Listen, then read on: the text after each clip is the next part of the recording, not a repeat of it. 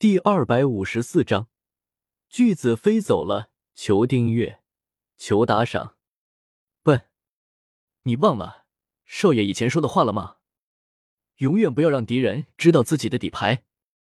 如果嬴政真的找到了对付神威大将军的方法，然后再次来犯，结果发现神威大将军不是一辆，而是二十辆，你觉得结果会是什么样？慕容凤敲了敲慕容皇的额头。有些戏谑的说道：“那结果肯定会很悲催。”慕容皇闻言，有些同情的说道：“如果嬴政以为登天楼只有一门神威大将军，结果打起来才发现登天楼竟然有二十门神威大将军，那么只能以悲剧收场了。”几天后的一个早晨，石兰刚从房间里出来，便感觉的一阵心惊肉跳。这种不安的感觉让石兰觉得非常烦躁。接着，石兰神情一变，喃喃道：“不好，肯定是小黑出事了。”每次石兰亲近的人出事，石兰都会出现这种不安的感觉。而现在，他的家人都远在蜀山，萧协也不可能会出事，那么出事的只有可能是小黑了。想到这里，石兰连忙运起轻功。往桑海城的后山赶去，那不是石兰吗？他这是去哪里？少羽和子木他们正在上马术课，突然注意到树林上空一道黑影掠过，可是少羽还是认出了那正是石兰。原本少羽就很好奇石兰的行为，昨天被萧邪给打断了，现在又看到石兰行色匆匆的模样，少羽好奇心大起。和子木他们随便编了个借口，就和他们分开了，一路向着石兰追去。道直，这几天怎么没看到天明那个小子？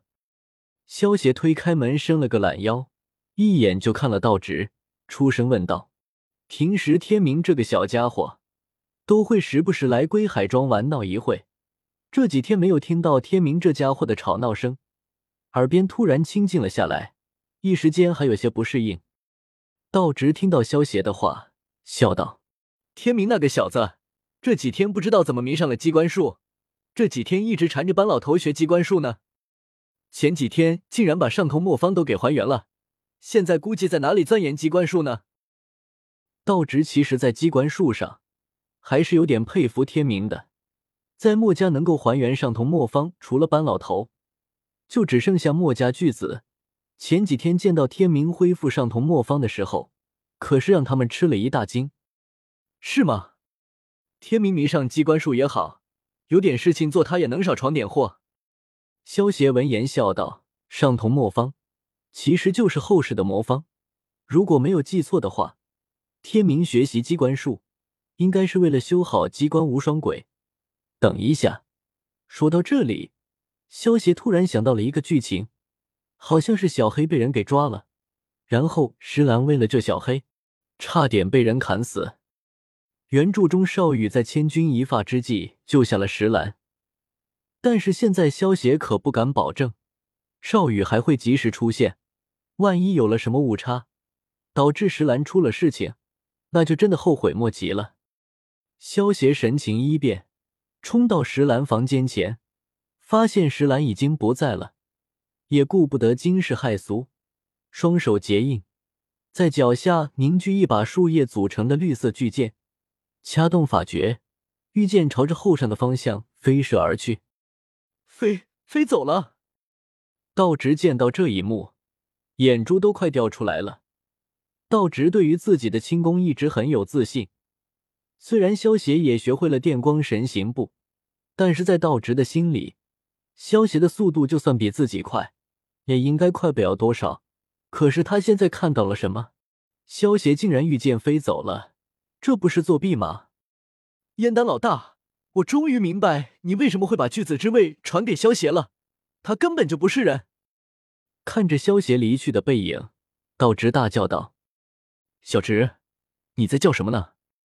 我听到了，你骂巨子不是人，小心我告诉巨子哦。”一身蓝色长裙的雪女推开房门，开玩笑道：“很快，雪女旁边房间的房门也打开了。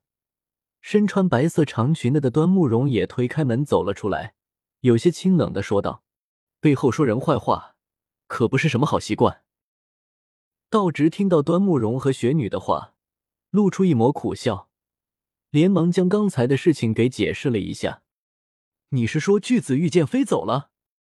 雪女有些惊讶的说道。虽然对于这件事她也有些不相信，但是道直应该不会开这种玩笑。端木荣听了道直的话，也是眉头微蹙。御剑飞行这种事情，听上去太玄乎了吧？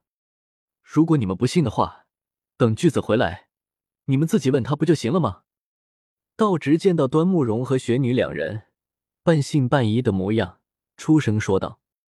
端木荣和雪女闻言对视了一眼，点了点头。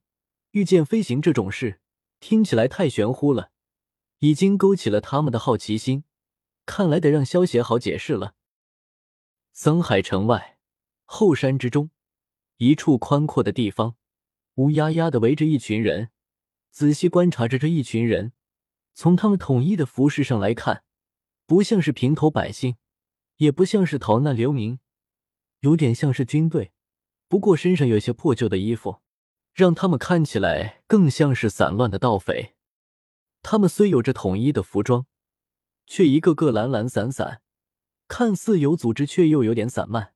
顺着那群人的视线望去，在他们所围的正中央，一名黑衣女子被他们团团围住。一名身材魁梧、浑身长膘、身上纹着一只猛虎的大肚腩，手提一把巨斧，一步步的向女子逼近。大肚腩大笑了一声。举斧便要劈向已经倒在地上的女子，而周围的人一个个抱着看好戏的样子，却无一人上前阻止，半点怜香惜玉的心都没有。啊！大肚腩大喝一声，举起巨斧，毫不犹豫的砍向了女子。而瘫倒在地的那名女子此时已无力反抗，眼瞅着对方手起刀落。手中巨斧一点点的向自己逼来，自己却没有半点逃脱的机会。死亡原来来的是如此之快，绝望的闭上了双眸。女子已经放弃了最后一丝的希望，默默等待着死神的降临。可是等了半天都没有感觉到疼痛，睁开双眼一看，只见大肚腩一脸震惊，整个人被四个粗大的藤蔓缠住四肢，固定在了原地。浑身动弹不得，见到这熟悉的一幕，女子脸上露出了喜悦的表情。看来赶上了呢。天空传来一声庆幸的声音，吸引了在场所有人的目光。怎么可能？御剑飞行，竟然在天上飞！我不是眼花了吧？那家伙是人，还是神仙？